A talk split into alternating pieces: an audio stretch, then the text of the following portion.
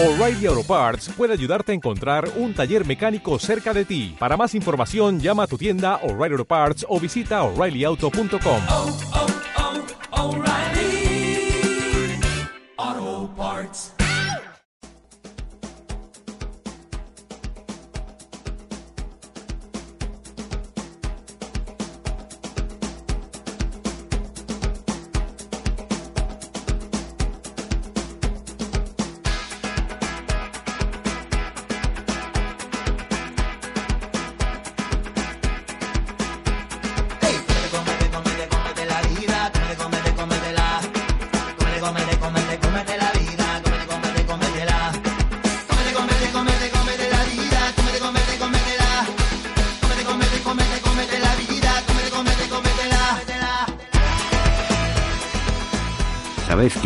dormir en la calle sirve para no tener vecinos, ni arriba ni abajo, ni izquierda ni a derecha, ni portero ni ascensor.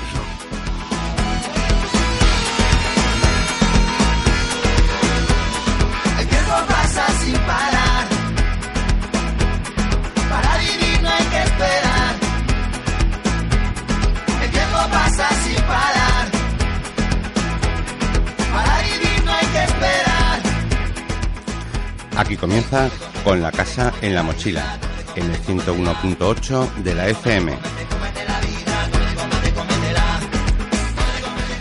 Radio Topo.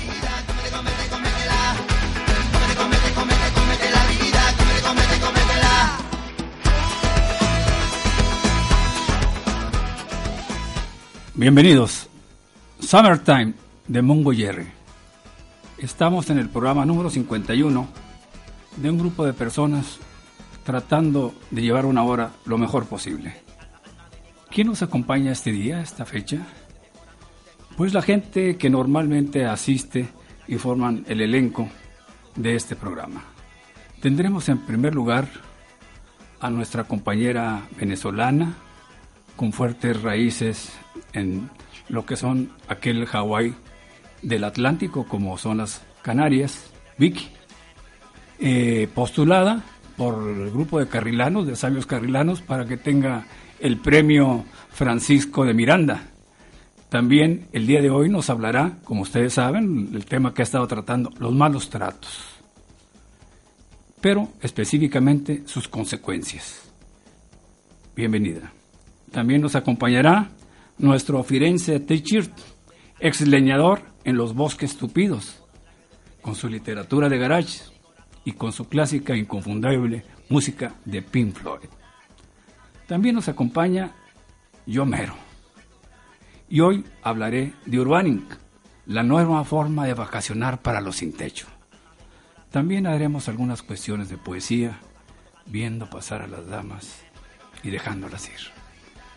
Nos acompaña también Manuela, nuestra cantante predilecta, esa dama que ha trabajado en orquestas en España, en Estados Unidos, que ha formado parte de las grandes televisoras, que hoy eh, tendrá también aquella parte social que en ella es tan profundo, su presencia afroamericana, con presencia en tres continentes, ella nacida en el África, en el mismísimo África, criada en España, eh, casada con un estadounidense y vivido ahí. Hoy nos habla de un tema que conoce, que vive, disfruta y que nos llena a todos, Abraham Lincoln. También tenemos con nosotros eh, el final del Mundial. Como ustedes saben, el corresponsal, el jefe de corresponsales de deporte de este programa, eh, se hizo una aportación económica importante para mandar este corresponsal hasta Sudamérica, eh, pero nosotros nos une algo muy importante, la ecología, y no queríamos contaminar los aires, entonces se fue al lomo de dos siluros. En dos siluros se fue desde el Ebro hasta Sudamérica, ya regresó. Sin embargo, los siluros ya no quisieron regresar. Uno que se quedó en el Mississippi y otro se quedó en el Atlántico Sur. Ya escucharán Victoria. Por lo tanto, queremos decirle, por último, que también tenemos en el catering Víctor. Y como corres- corresponsal en Torrero al director de radionovelas de Con la Casa en la Mochila, el traumaturgo director. En el atrezo, los roperos sociales. Adelante.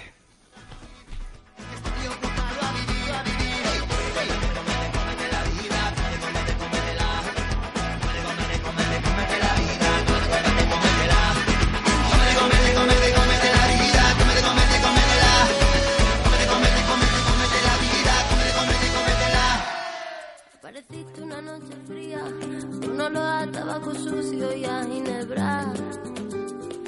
Ya me recorría mientras cruzaba los deditos tras la puerta.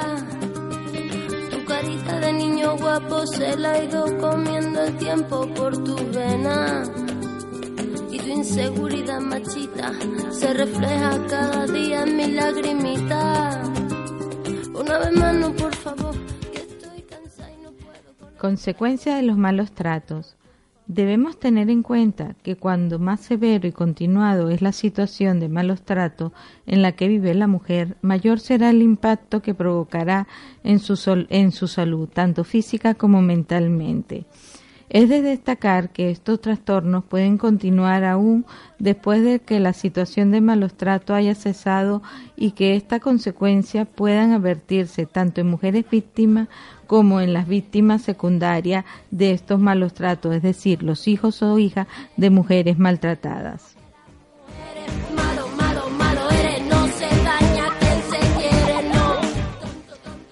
Las víctimas suelen presentar los siguientes síntomas, temores generalizados, pánico y distintas clases de fobia.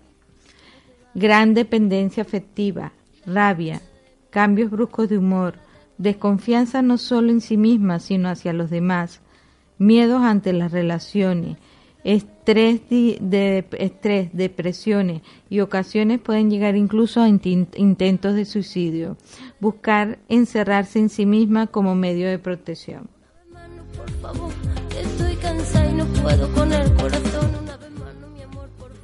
Suelen aislarse, ausencia total o parcial del deseo, temor ante relaciones sexuales, ausencia de orgasmo en las relaciones, dolores y molestias en vagina, región pélvica y abdomen durante y después de mantener relaciones, contracción involuntaria de los músculos de la vagina durante el coito autoevaluación negativa y baja autoestima, infravaloración, sentimientos de fracaso y de incapacidad, conceptos negativos sobre su aspecto físico.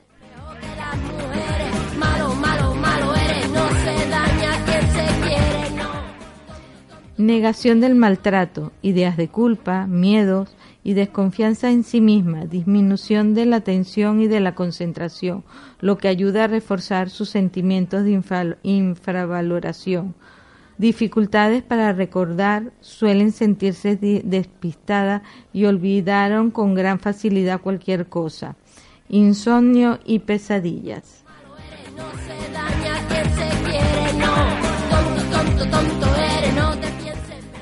dolores de cabeza y de espalda, rotura de hueso, hematomas, quemaduras, cortes, heridas leves o incluso graves.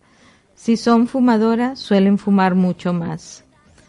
Algunas se vuelven alcohólicas o, o adictas a las drogas o a los sedantes y ansiolíticos al verse incapaces de encontrar una salida a su situación. Pueden darse trastornos en la conducta alimenticia, anorexia, bulimia nerviosa. Suelen caer en graves episodios depresivos.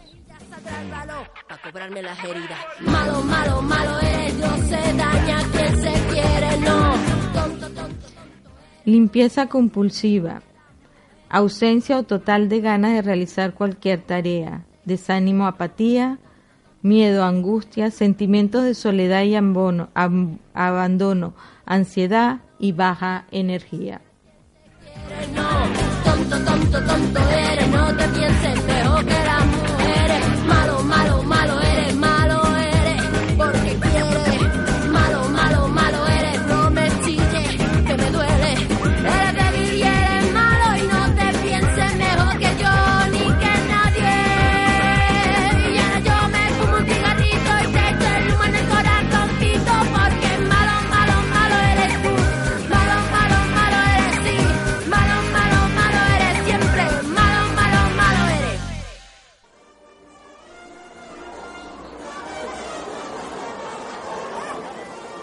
Tengo ganas de comer, ternasco.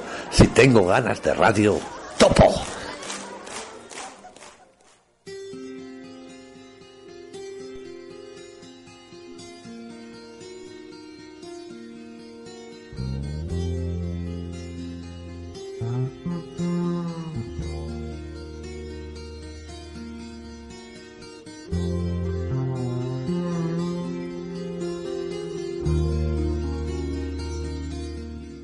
Buenas tardes amigos. Aquí estoy con este pequeño espacio. Este pequeño espacio que, que va detrás de, algo que, bueno, habréis escuchado. Hoy estamos todos en el estudio y bueno, pues mm, voy a hacer mi espacio, pero eh, ya habéis oído los- lo, lo que ha habido antes de esto. Entonces lo que voy a hacer es eh, primero darle un, un aire de frescor de verano a, los escritos sueltos que tengo, eh, que incluso uno lo tituló hasta fábula.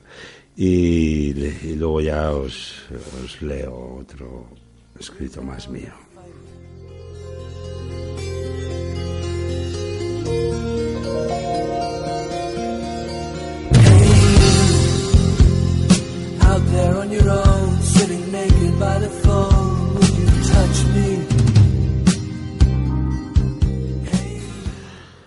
Tolerancia es un elemento vital en la inteligencia. Son los pulmones de esta. Admite y entiende cualquier actuación de un ser de tu especie y de esa manera tus actos los realizarás de una manera más libre. Si todo el mundo tolera, automáticamente desaparecen las agresiones entre seres de la misma especie. Tendremos que desempolvar el origen de la anarquía y probablemente nos encontremos una dosis más fuerte de tolerancia que en esta carrera desenfrenada de las imposiciones constantes que se realizan en la actualidad.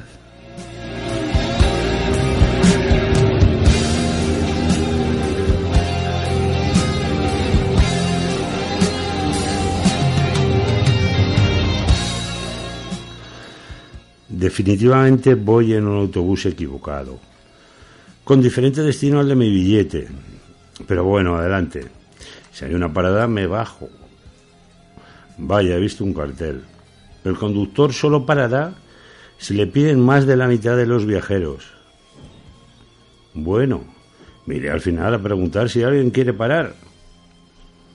Vaya, resulta que la mayoría son sordomudos y los demás están entretenidos con la televisión. ¿Qué le vamos a hacer?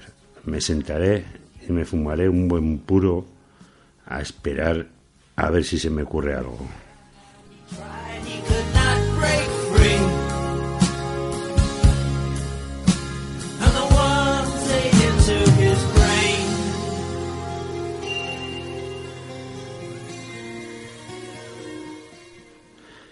Me da mucha curiosidad el enorme contraste del comportamiento del hombre en una jungla de asfalto al comportamiento en plena naturaleza.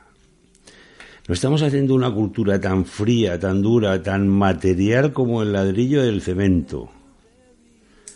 Llevad a la gente a un lugar apartado en el monte y sus pensamientos cambiarán. ¿Cuál es el ser humano? En la naturaleza nada le supedita y pronto se desvanecerá su ansia, su escalada por lo material. ¿No estaremos formando verdaderos panteones donde lapidamos el ser?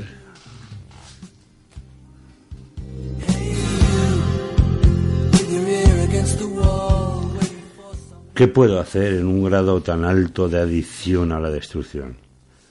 Compañero, vamos a observar cómo nuestra propia trampa nos descalabra.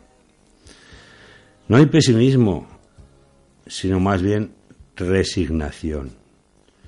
Mis sueños ya no corresponden a cambiar esto. Mis sueños son más accesibles y bastaría con ser por lo menos conscientes de nuestros actos. Pues estoy convencido de que el ser humano responde cuando piensa en libertad e inmediatamente se vuelve constructivo.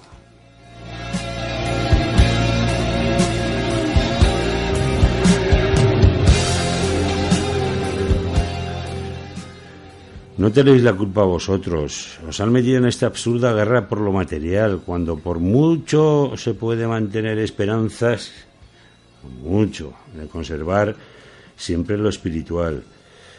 Pero lo que es seguro que nadie puede conservar eternamente nada material. Amigos, no os pido un cambio radical, sino un poco de naturalidad. Y entonces, quizá dentro de este pedacito de tierra, podamos intercambiar un poco de esa hermandad que nos une como seres humanos que somos. Ánimo, no necesita esfuerzo, simplemente un poco de reflexión. Respetaos libremente, no por lo que digan las leyes.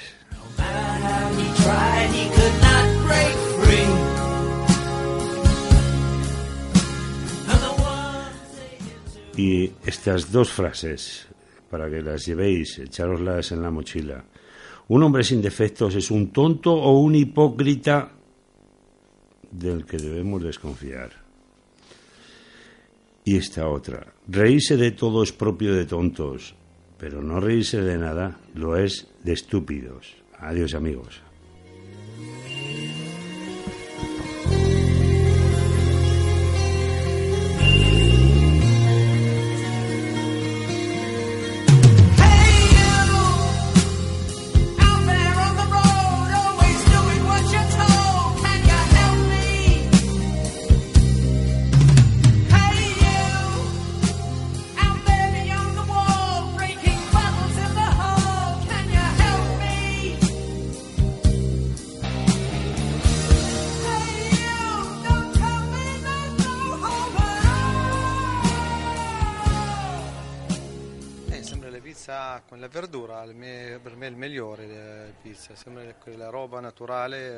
Eh. Legione straniera. Anche se tanta gente chiedono le- le- la roba semplice, la margherita, Davide la, Topo. la roba con la roba con pomodorini fresco. 101.8. Mettiamo- poi noi mettiamo sempre la, la roba abbondante, vari tipi. co- eh, chiamano- Legione straniera. poi c'è anche la piccante, ce l'abbiamo di eh, fare un gusto nuovo per la gente, così facciamo fare un po' di sfida, la gente un po' esagerato, che la gente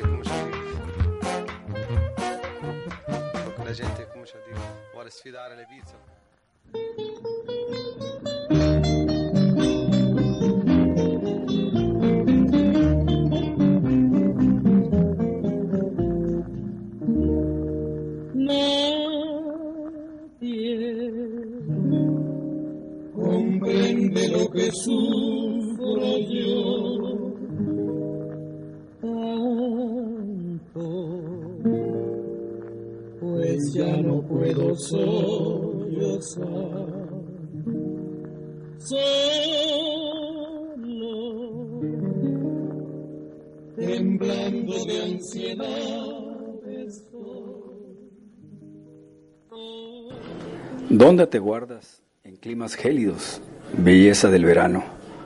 ¿Por qué te ocultas tus sólidos cuerpos, ajenos al gimnasio o cirugías? Deja las medias que el calor aborrece. Caminas como dama, de cualquier edad. No dejes de salir a la hora que sea. No acicales tu presencia natural.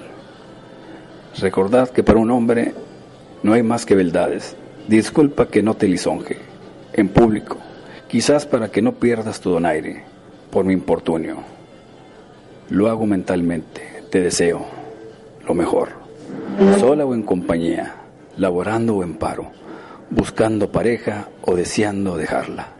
Por favor, no toques el botox.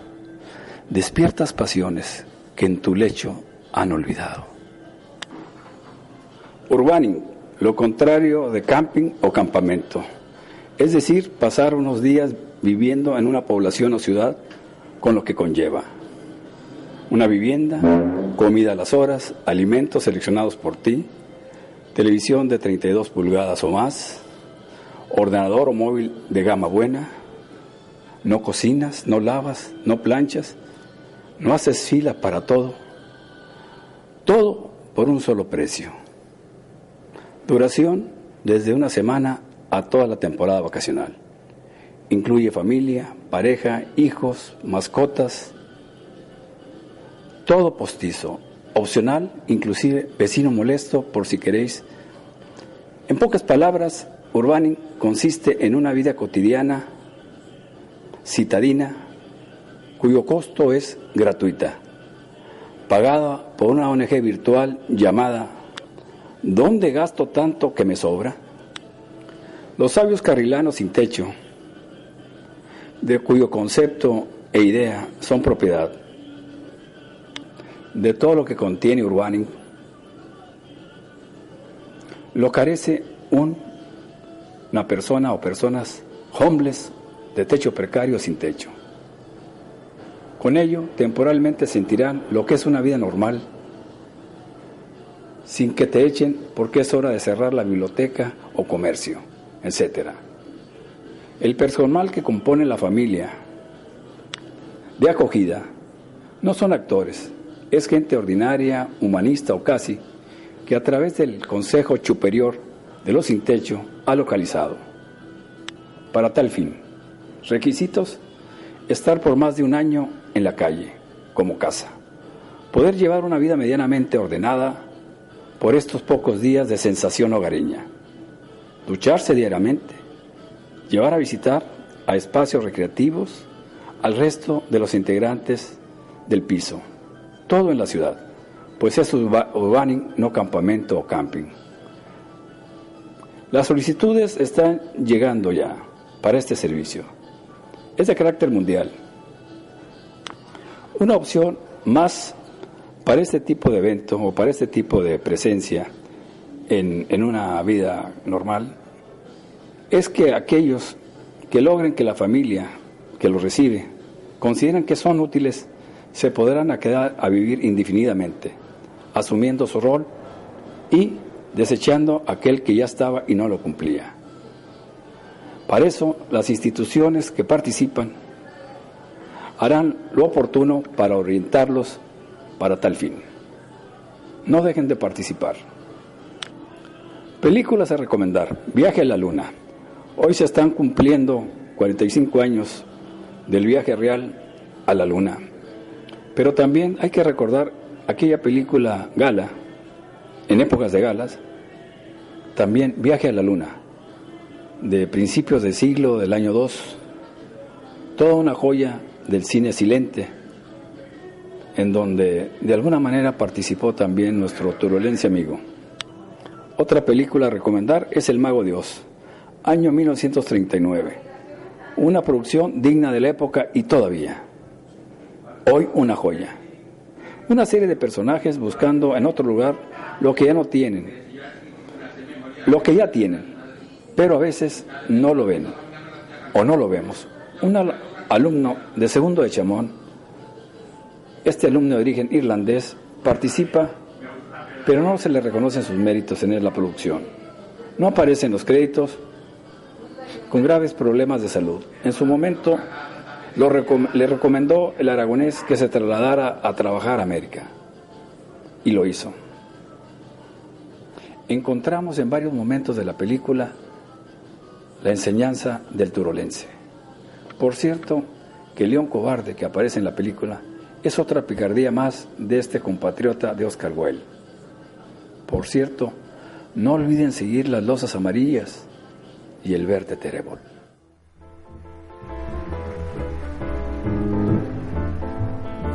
terébol. Joshua did the battle of Jericho, Jericho, Jericho. Joshua did the battle of Jericho, and the walls came tumbling down. Hallelujah, Lord. Joshua did the battle of Jericho, Jericho, Jericho.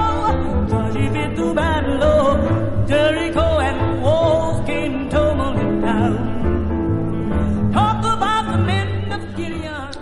Hola amigos, buenas tardes. Estoy contenta de estar con, con vosotros otra vez y vamos a seguir el programa y seguir la historia y unas canciones. Pero mm, vamos a refrescar un poquito la memoria de, mm, de lo que pasó la, semana pasada.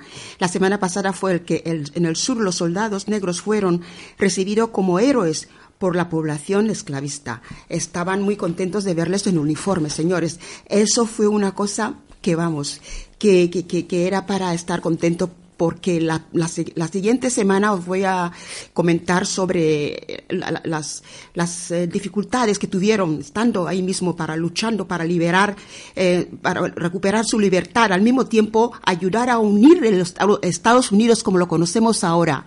Participaron gentes también, como sabemos, del norte, blancos que también sufrieron. Hablaremos de eso la próxima semana. Ahora seguimos con la historia. Su protesta surgió porque es que no les pagaban como pagaban a los soldados eh, blancos. Y sus el momento eh, eh, sus circunstancias fueron muy difíciles vamos. Pidieron un pago igual igual que los blancos. Y siguiendo con la lectura y en junio de 1864 el departamento de guerra igualó el sal- salario de los soldados blancos y negros el servicio militar de los afroamericanos cambió su- sus estatutos en la sociedad del norte. En algunas ciudades de abolió segre- segregación racial en los tranvías y se permitió que afroamericanos testificaran en el corte la primera raza de mm, que fuera de los blancos que participó en el corte a formar parte del jurados en los tribunales de justicia, en haber peleado por la unión, les, de- les garantizó a los negros su derecho de ser ciudadanos de los Estados Unidos. Bien se lo merece, señor. Ahora se llaman afroamericano y se lo merecen. Ahora, seguimos. En el, en el 1 de enero de 1863 eh, decretó la emancipación de los esclavos, liberación total para todos, en todo el territorio de la Unión. El año siguiente, 1864, cuando las fuerzas del norte ya dominaban casi por completo la situación y el fin del enfrentamiento bélgico, se dio próximo a Abraham, se aproximó Abraham Lincoln a, a- ga- ganó la re- reelección. Volvió a ser, le volvió a, a- a nombrarle presidente segunda vez, señores, para un nuevo mandato con el programa de reconstrucción, ahora reconstrucción de la nación, que no pudo realizar a los cinco días finalizar, a finalizar la guerra de la decesión. Abraham Lincoln fue asesinado mientras asistía a una función teatral en Washington por un actor surista, uno del sur, llamado John Wilkes Booth. Ese hombre trajo la miseria para todos. eh, por mí, yo desde luego es porque Abraham era un héroe y todos esos ne- los eh, esclavos fueron héroes y más la gente que trabajaron con ellos, que lucharon con ellos también. Ya hablaré de ellos la semana que viene. Y, y Abraham Lincoln eh, murió. Ah, pero señores, eh, su legacía está con todos los presidentes de Estados Unidos. Cada presidente que viene en el poder hace un discurso y pensando de Abraham Lincoln. Y también los, los líderes negros y presidentes eh, han seguido haciendo discursos, señor, sobre los negros afroamericanos que luch- los africanos que lucharon, los esclavos afri- africanos que lucharon, ayudaron a unir toda esa nación y ganar sus liberaciones. Ya hablaremos más de esas cosas para la próxima vez. Yo me emociono porque es una historia muy bonita. Jericho, Jericho,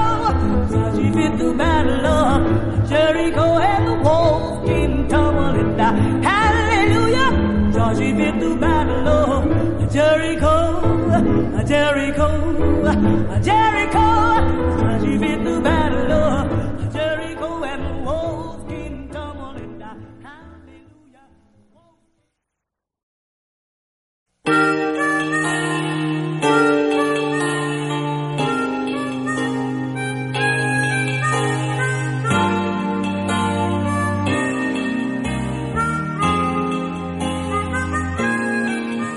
I never thought I'd feel this way. And as far as I'm concerned, I'm glad I got the chance to say that I do. I believe I love you. And if I should ever go away, one then close your eyes and try to feel the way we do today. And then if you can remember, keep smiling, keep shining, knowing you can always count on me. For sure, that's what friends are for. For good times and bad time I'll be on your side forevermore. That's what friends are for.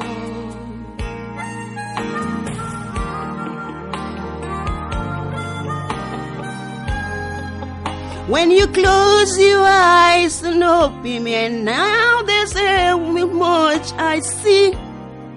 And so, by the way, I thank you all night for the times where we apart.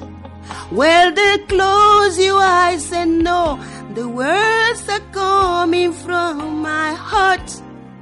And then if you can remember, oh, keep smiling, keep shining, knowing you can always count on me. For sure, that's what friends are for. In good times, in bad times, I'll be on your side forevermore. Oh, that's what friends are for. Oh, oh, oh. oh. Keep shining, keep smiling, knowing you can always count on me. For sure, that's what friends are for. In good times, in bad times, I'll be on your side forevermore. That's what friends are for.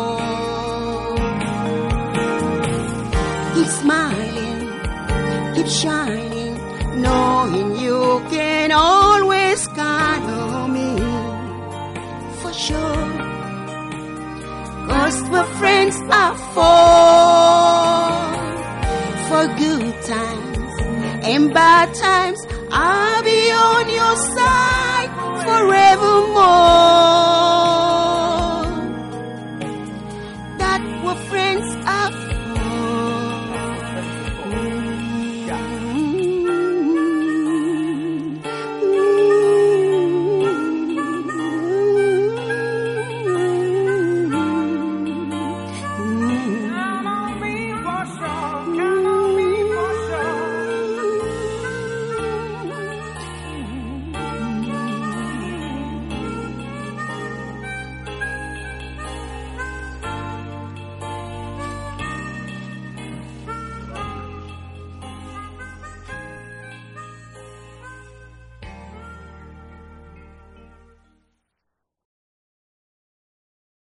ascultă cu casa în spate.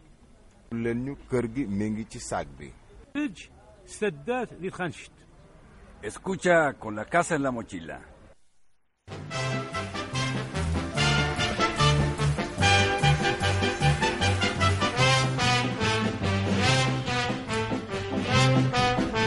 El pequeño Ramoncito era un niño juguetón. A cumplir los cinco años le compraron un balón.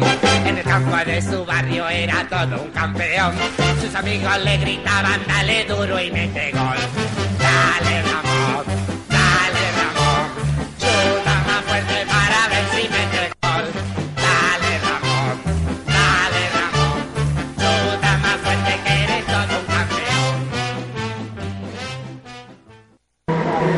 Estoy nuevamente en la tierra que el maestro Di Stefano decidió permanecer por siempre.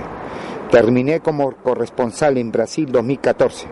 Como recordarán, por motivos ecológicos me trasladé sobre el lomo de dos siluros gigantescos desde el Ebro hasta Sudamérica. Envié las crónicas respectivas por medio de Albatros. Sin embargo, algo inesperado se me presentó. Los peces bigotudos se negaron a volver. El primero, llamado Catfish, por su afición a la música de Nueva Orleans, decidió quedarse en el Mississippi y disfrutar la vida criolla. El otro me argumentó que su relación con, eh, con la chica de Cabo Verdiana nació una sirenita, única en los mares del sur Atlántico, que a ella le gustaba más el agua que la tierra y como padre tenía la obligación de enseñarle los secretos de las aguas. Le dije a este llamado Bagre, apodado el rompecatres, que no podía detenerlos. Me ofrecieron presentarme a dos delfines del río. Para el retorno acepté, por lo que últimamente los científicos han descubierto que los peces de agua dulce son más inteligentes de los desalados. Y un viaje tan largo no podía quedar en aletas inexpertas. Las peripecias del viaje las expondré después para pasar la crónica. Brasil, Holanda por el tercer y cuarto puesto. El país anfitrión buscando el triunfo de honor, por lo menos el tercer lugar. No fue así. La ausencia de Neymar derrumbó toda una institución futbolística. No son profetas en su tierra.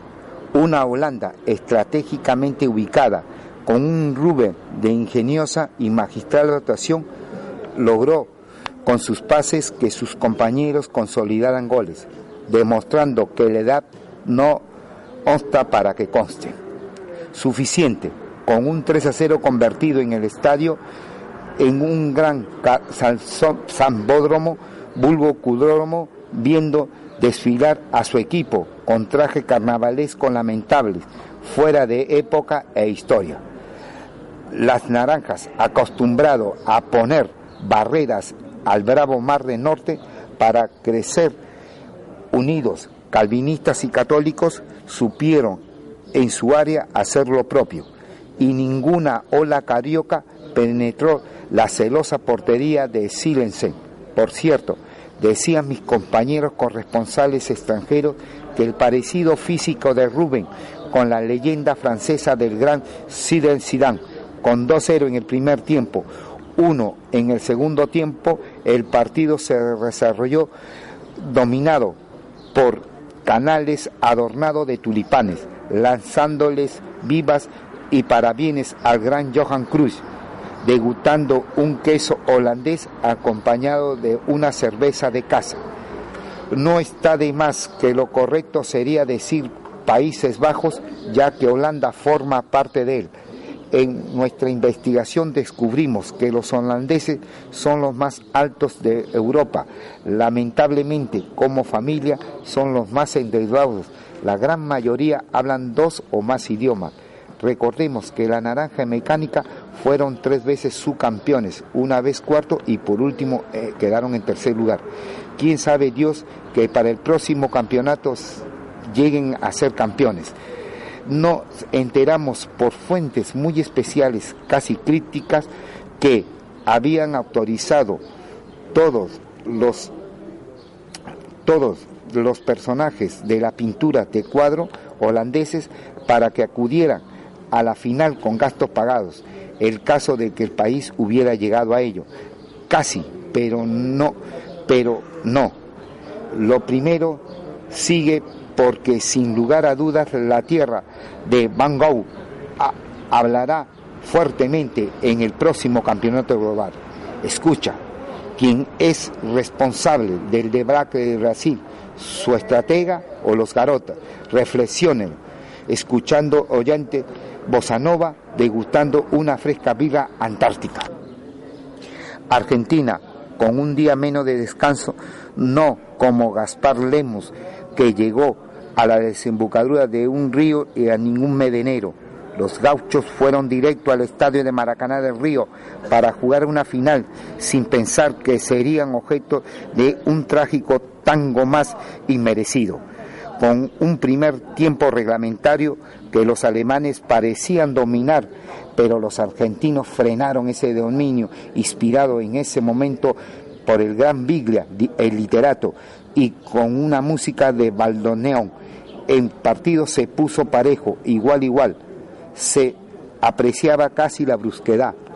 El árbitro, con ciertas dudas, pasaba casi desapercibido.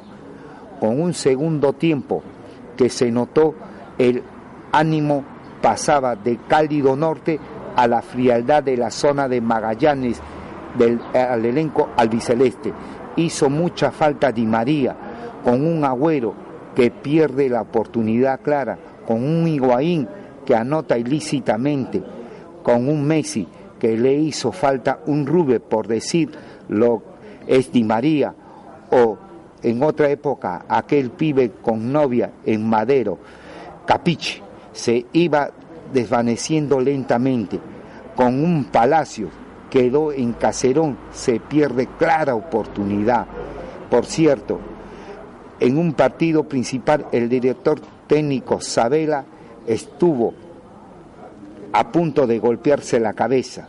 ¿Qué hubiera pasado si físicamente quedaba fuera de juego?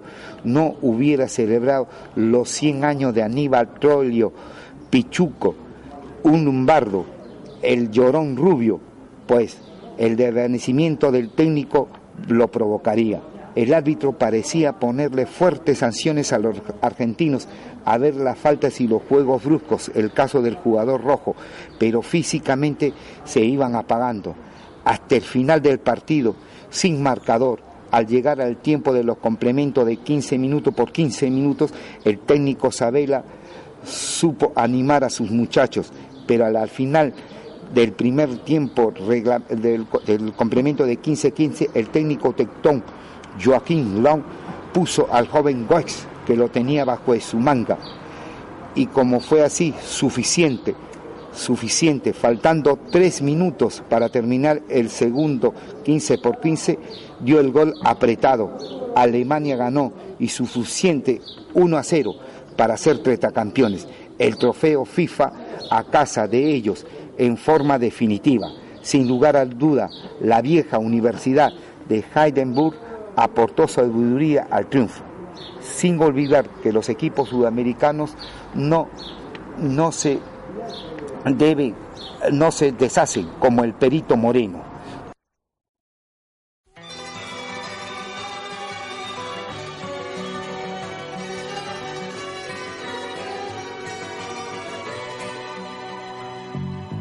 Tiene casi 20 años y ya está cansado de soñar. Pero tras la frontera está su hogar, su mundo y su ciudad. Piensa que la alambrada solo es un trozo de metal, algo que nunca puede detener sus ansias de volar.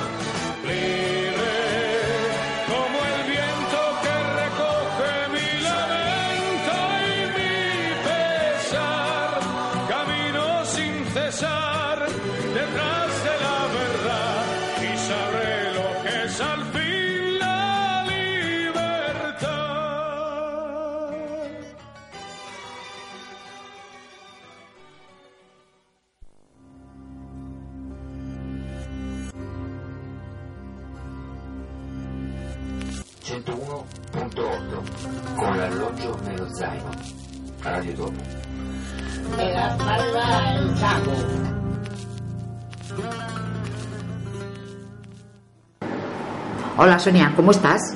Muy bien, gracias a vosotros. Bien, aquí estamos los de la casa en la mochila. Sabemos que llevas mucho tiempo ya trabajando con personas sin hogar, Sonia, y trabajando aquí en el albergue, pues como unos nueve años. Queríamos que nos explicaras brevemente, para que todos nuestros oyentes puedan conocerlo mejor, en qué consiste tu trabajo aquí en el albergue.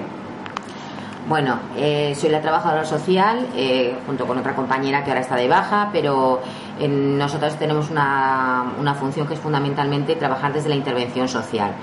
Hay compañeros que atienden la necesidad inmediata, pero nosotras ya intentamos que eh, la situación pueda ser más estudiada, la situación de una persona que llega aquí, persona o familia, que sabéis que hay diferentes eh, situaciones que atendemos. Entonces, eh, bien o la persona o la familia que llega aquí, pues que podamos estudiar su situación, tanto a nivel económico, laboral, familiar, si tiene adicciones, si hay otro tipo de problemáticas asociadas. Y a partir de ahí intentar hacer una propuesta de salida, porque el objetivo último sería que abandonas este centro para no volver a él. Ojalá fuera esa realmente el final. Y en eso consiste nuestro trabajo, en intentar trabajar en un proceso para que las personas pues puedan salir de, de la calle. Y Yo soy usuario de esta institución. ¿Qué es lo que más te gusta de ese, de ese trabajo? ¿Qué es lo que más te da satisfacción? A ver, lo primero es el trato con las personas, que decir, yo creo que trabajar y interrelacionar con las personas que llegan es algo que satisface. No es un trabajo mecánico, no es un cada día, cada, cada situación es diferente y yo creo que eso es lo que me gusta, pero también me gusta muchísimo cuando los procesos se encarnan de una forma adecuada y ves que los resultados se van obteniendo. Eso realmente es lo que, lo que te da satisfacción profesional.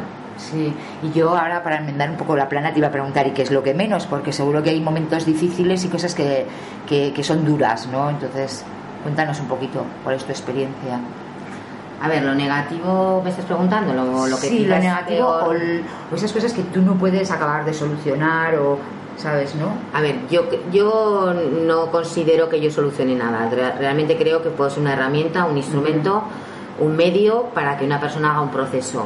Y es cierto que tengo cierta responsabilidad porque para eso me pagan, tengo un- una responsabilidad, pero sí que creo que tanto el valor como el no valor o, el éxito o el fracaso no depende de mí, depende del proceso que podamos hacer conjuntamente y fundamentalmente del esfuerzo y de las posibilidades que tenga la persona que, en el que está pero sí que es cierto que hay cosas eh, que, que quizás duelen más o quizás eh, peor llevas en tu trabajo, ¿no? Y eh, en concreto, pues bueno, cuando un proceso largo, sobre todo de cierto tiempo, se rompe por una recaída, por un problema eh, pues que no hemos podido controlar, por mil razones, creo que eso sí que deja huella.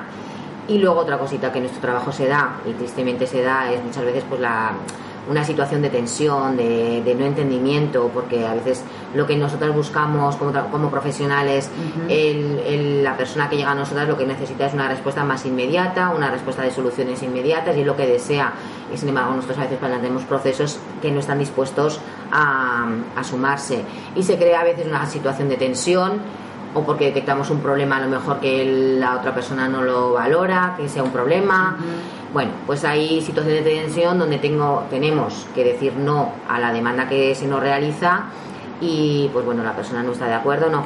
Y en poquitas ocasiones en situaciones de tensión, hay que decirlo. La mayoría de veces cuando das explicaciones y motivos de por qué crees que no hay que dar esa respuesta, yo me quedo sorprendida además de la necesidad que hay, sin embargo, de, de cómo a veces se acogen esas negativas, ¿no? Es algo que a mí me sorprende. Pero bueno, momentos de, de, de discusión o de tensión es lo más duro cuando te los llevas a casa, sí. Sí, te iba a hacer una pregunta, eh, hablando del tema de los recursos, ¿tenéis suficientes recursos? ¿Crees que tenéis suficientes recursos para dar realmente respuesta, la respuesta que necesita la gente o habría que tener más sitios, más, no sé? ¿Me hablas en el albergue o en general? Me Para refería en el albergue en concreto, en este momento, sí. Yo soy de la opinión, y creo que mi compañera, aunque no esté ella, también puedo hablar por ella, por Silvia, creo que, mm, eh, que todo depende de lo que, que se quiera ofrecer. Si queremos, si el Ayuntamiento de Zaragoza o el propio albergue quiere ofrecer una respuesta eh, de alimentación, de pernocta, de, pues bueno, de, de una la- labor muy asistencial necesaria, que evidentemente eh, no la considero necesaria, la considero necesaria, pero fundamentalmente es una labor que no conduce más allá del momento inmediato. Eh, sí que, que creo que hay cobertura. Sinceramente creo que con nuestro se- servicio y con los servicios que dan otras entidades, creo realmente que hay cobertura.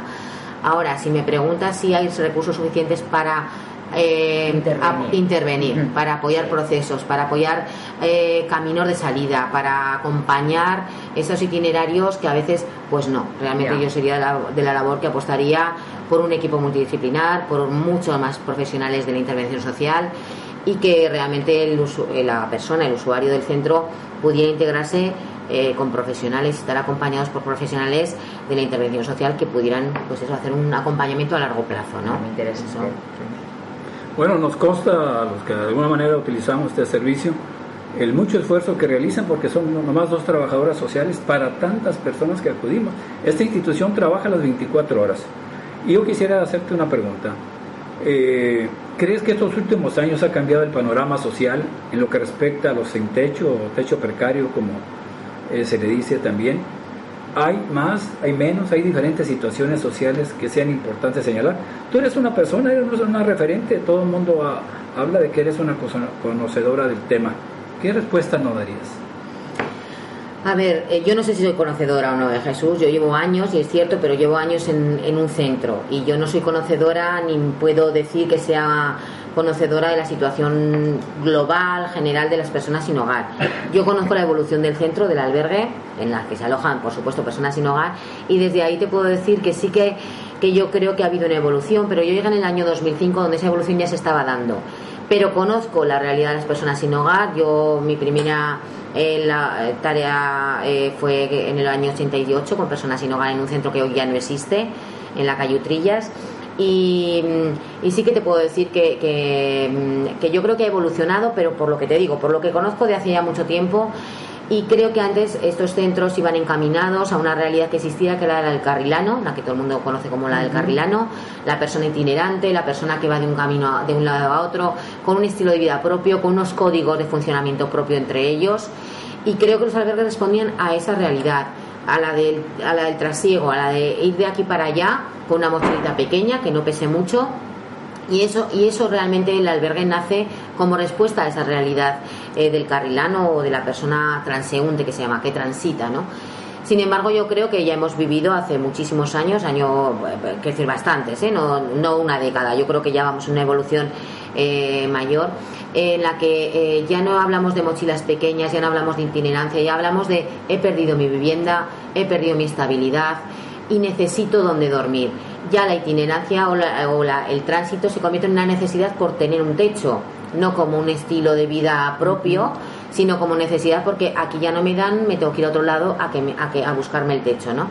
Creo que esa eh, falta de... mm, eh, Quiero decir que ahora es ya una necesidad, pero porque ha pa- pasado algo sobrevenido, coyuntural, que te ha hecho perder una estabilidad que existía ya de primeras.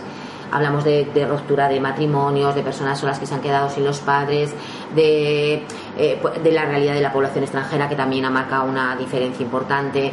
Eh, yo creo que esa es la gran diferencia. O sea, antes se transitaba por estilo de vida y yo creo que ahora se transita, se transita porque necesito buscarme un techo, no porque opte por eso, ¿no? Y luego, por lo que me preguntabas también, eh, Jesús, eh, yo creo que hay situaciones relevantes. Tenemos que hablar de los años 2000, de la, de, de- a partir del año 2000, de la importancia que tiene en, esta de- en estos centros la población extranjera.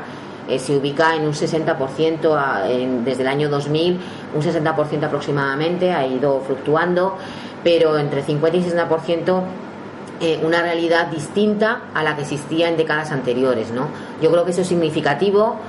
Creo que hemos dado respuesta, eh, no sé si Amelia estará muy de acuerdo conmigo o no, pero hemos dado respuesta, yo creo, desde los centros eh, a una situación de extranjería que para mí no es una situación sin hogar, para mí es diferente y creo que había que tratarla de forma diferente. Pero también es cierto que existe población extranjera que ha llegado a España y se ha quedado con una problemática eh, de personas sin hogar, en la que añadimos otro tipo de problemáticas asociadas, ¿vale? Que no es no tener permiso o no tener un entorno familiar y, haber dejado tu país. Estamos ya hablando de personas que se han quedado en la calle porque han perdido esa estabilidad, extranjeras o no. Y para mí esas son las que son realmente esas personas las que son mm, núcleo de mi intervención.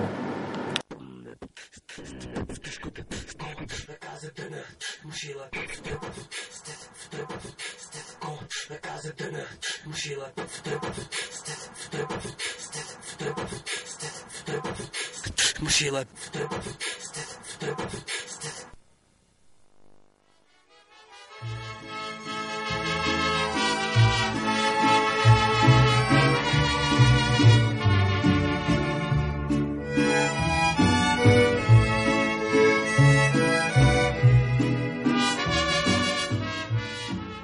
Canción Mixteca.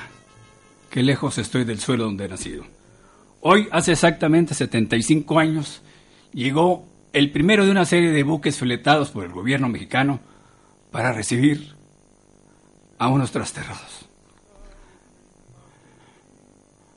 Eh, del año 39 al 45 llegaron aproximadamente 25 mil científicos, profesores, maestros, obreros, campesinos. Ese México se volcó a recibirlos.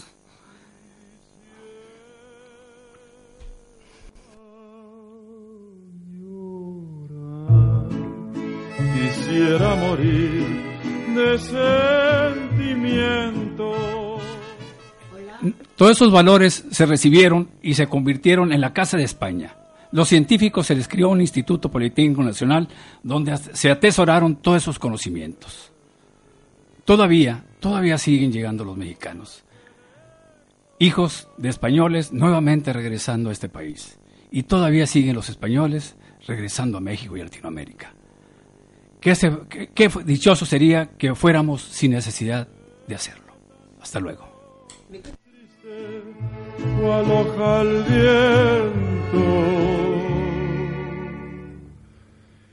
Quisiera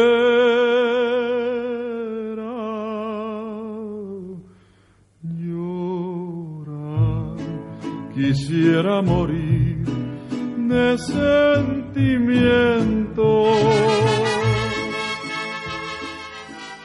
Ascultă cu casa în spate. Leniu cărgi mengici sagbe. Sedat Lidhanshit. Escucha con la casa en la mochila.